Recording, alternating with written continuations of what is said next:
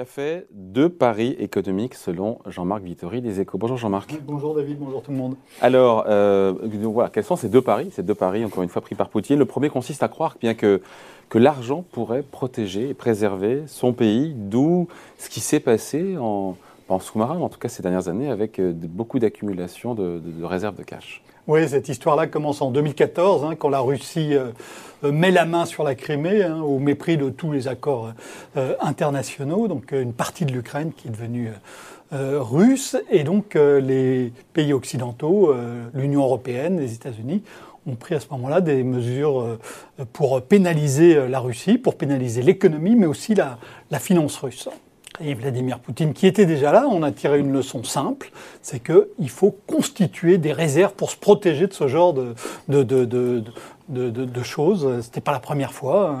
Euh, les pays asiatiques avaient fait exactement la même chose après une histoire un petit peu différente, hein, celle de la crise asiatique de 1997 1998. À ce moment-là, il y avait des capitaux à court terme qui, sortaient. Qui, avaient fui des, euh, toute une série de pays, hein, la Thaïlande, les Philippines, la Malaisie, etc.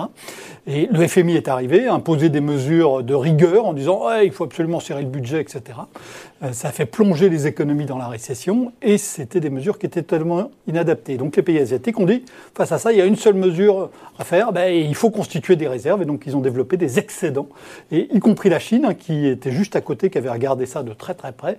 Et tous, tous ces pays se sont dit, il faut absolument protéger, euh, euh, il faut absolument protéger nos économies et donc faire des réserves. Poutine a fait exactement pareil à partir de 2014.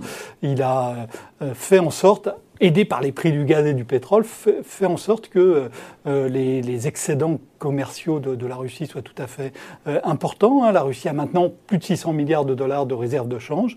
Et puis aussi faire en sorte que euh, le budget soit équilibré. L'an dernier, le budget russe était pratiquement à l'équilibre, alors que nous, on n'était pas loin de 10% dans, dans l'ensemble des pays avancés. Voilà. Donc il faut reconnaître que les comptes ont été bien tenus. Encore une fois, dette publique inférieure à 20% du PIB. Oui, Nous, c'est pareil, mais avec un, devant.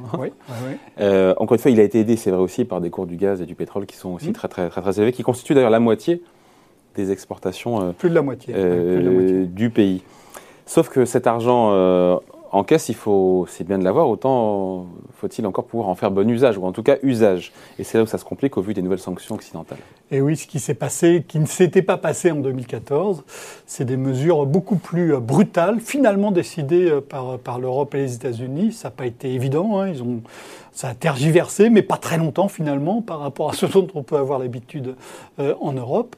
Et donc deux, mesures très très fortes. La première qui est le, blocage de SWIFT. SWIFT, c'est un système assez, euh, euh, dirais pas archaïque, mais qui, qui n'est pas très sophistiqué, mais qui est essentiel dans le système bancaire, puisque c'est par là que passent toutes les, enfin pas toutes, mais la grande majorité des instructions de paiement. Euh, au niveau international et, euh, et, avec une très très grande sécurité. Et, donc c'est absolument indispensable aujourd'hui. C'est une coopérative belge, hein, mais ça, ça, compte dans le monde entier. Euh, et, donc bloquer SWIFT pour les banques russes, ça veut dire... Pas toutes les banques russes. Hein. Pas toutes les banques russes, pas sur toutes les transactions, mais même sur une partie importante. Et pas sur les transactions en gaz et en pétrole. Voilà. Soyez en passant. Oui, oui, bien sûr. Bien sûr. Mais tout de même, euh, ça risque donc d'être très compliqué pour les, pour les banques euh, russes. Donc ça, c'est la, la, première et puis mesure. Surtout et puis le gel des avoirs de la Banque centrale russe par l'Europe et les États-Unis. Oui. Ça, c'est du jamais vu. Voilà, c'est du jamais vu. C'est un type de, de, de mesure euh, nouveau. Euh, et, et, donc, ça va aussi euh, fragiliser énormément la, la, la À quelle hauteur? Sur les 650 milliards de réserves de change de la Russie dois être honnête, Je n'ai pas le chiffre. Bon, le second pari de Poutine Alors, le second pari de Poutine, c'est un pari euh, euh, d'une nature un peu différente. Il a supposé que son adversaire, le président russe Volodymyr euh, Zelensky, allait agir en fonction d'arguments économiques. Et d'arguments économiques pas pour l'ensemble de son pays, mais pour lui-même. Savez, Vladimir Poutine, il est entouré d'oligarques, hein, de gens qui ont constitué des fortunes très, très importantes et qui, sont, et qui le soutiennent euh, très fortement. Et puis, euh, quand vous regardez les autres chefs d'État des anciennes républiques euh, soviétiques, vous voyez un certain nombre de gens qui ont accumulé énormément d'argent de manière pas très propre mm. souvent et, pour qui l'argent prime surtout. Donc il voyait le président ukrainien en mode take the money and run quoi. Exactement. Exactement. Le pari qu'il a vraisemblablement fait, c'est qu'au premier char russe euh, entrant en Ukraine, euh, Zelensky allait euh, s'envoler pour ailleurs et vivre sur des milliards confortablement amassés dans des banques suisses, comme ça se fait assez souvent. Et, là, ben, ce n'est pas du tout ce qui s'est passé. Zelensky n'est pas un oligarque. C'est un, on, sait, on connaît un petit peu le, profil du, personnage. Hein. C'était un héros d'une série télévisée. Euh, et, euh, il n'a pas agi de cette manière-là, même s'il a de l'argent de côté. Il, est resté dans son pays, il se bat, et ça complique évidemment énormément les choses pour, pour euh, Vladimir Poutine. Il pensait visiblement entrer en Ukraine comme dans du beurre. C'est beaucoup, beaucoup plus compliqué, hein, d'où la, terrible offensive qui est en train de se préparer et qui risque d'être sanglante sur, sur Kiev. mais, mais évidemment, ça rend la suite euh, militaire pour les Russes en Ukraine beaucoup, beaucoup, beaucoup plus compliqué. L'issue de ce conflit, l'issue est, vraiment très incertaine euh, parce qu'il a quand même les moyens, Poutine, là pour le coup, militaires, de gagner cette guerre. Il a peut-être les moyens militaires. Il faudrait faire un, recensement exact, mais c'est vrai que la Russie a beaucoup investi dans son armée euh, ces derniers temps. Mais l'armée, elle a besoin aussi d'argent. Euh, elle a besoin aussi de motivation, et on sait qu'il y a des problèmes. Il y a visiblement des soldats russes qui ont été envoyés en Ukraine sans qu'on leur dise ce qu'ils allaient y faire. Donc ça, ça va être, euh, ça va être un petit peu euh, compliqué.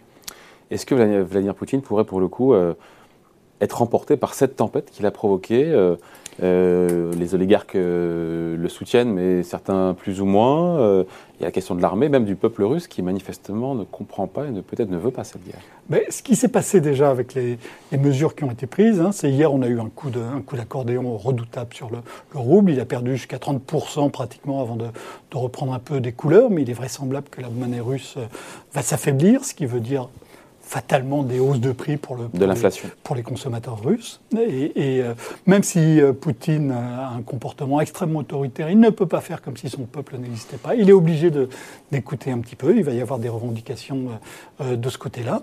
Il va y en avoir aussi du côté des militaires, parce que les soldats, eux aussi, ils ont une solde qui va, qui est, donc le pouvoir d'achat va, va s'affaiblir, mais, mais aussi parce que les militaires russes, comme les militaires de tous les pays, ont un sens de, de l'honneur et que euh, l'opération en Ukraine, qui s'annonçait comme une partie de plaisir, se révèle finalement beaucoup plus compliquée.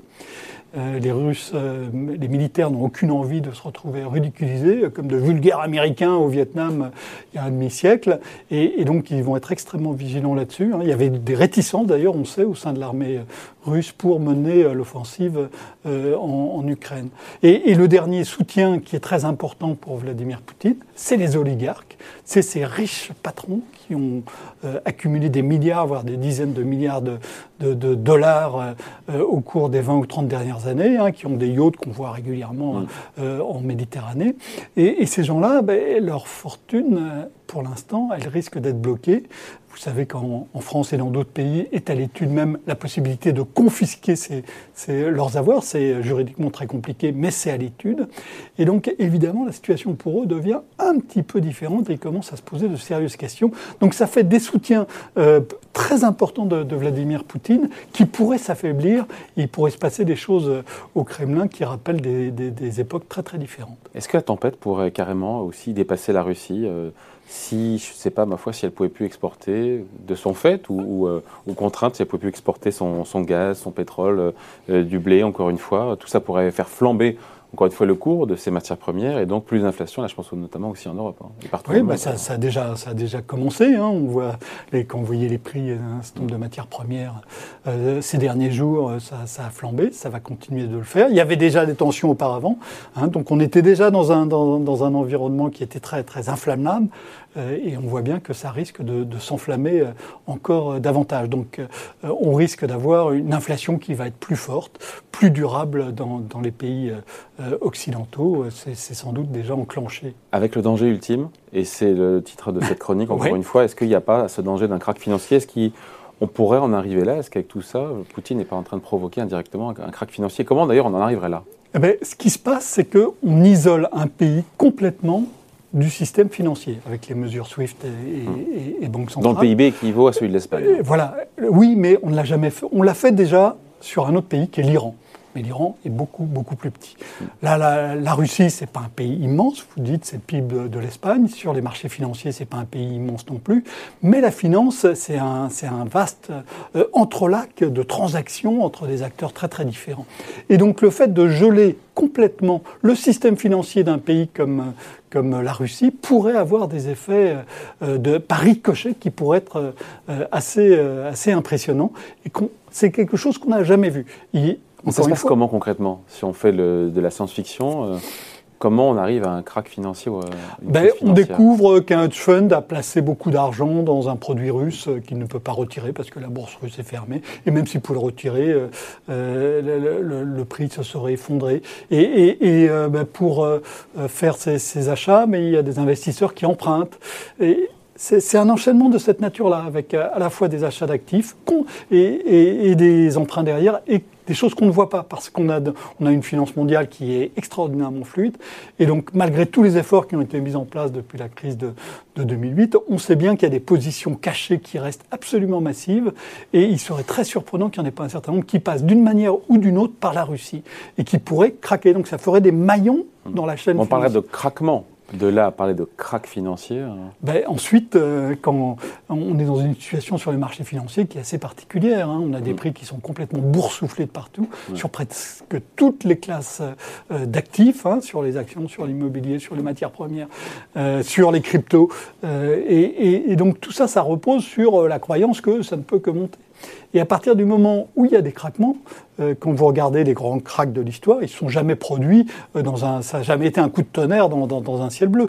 Il y avait des, craquements, et puis il y a un moment où ces craquements euh, s'accumulent, se combinent, et ça provoque des mouvements d'une violence inouïe. Bon, on n'en est pas encore là. On n'en est pas encore là, mais c'est un scénario, je crois, qu'il ne faut pas exclure. On est dans un, environnement financier qui est particulièrement volatile. On a des prix d'actifs qui, sont, qui ont flambé pendant des années avec des taux d'intérêt extraordinairement bas. Ces taux d'intérêt étaient en train de remonter euh, euh, avant que cette crise n'éclate et, et, et, posaient de, de, de, vraies questions sur, sur euh, la solidité du système financier mondial. Et ce qui se passe aujourd'hui en Russie amène à se poser des questions encore plus grandes sur cette solidité. Allez, point de vue signé. Merci beaucoup. Jean-Marc Vittori des Échos. Merci Jean-Marc. Merci à vous. Bye.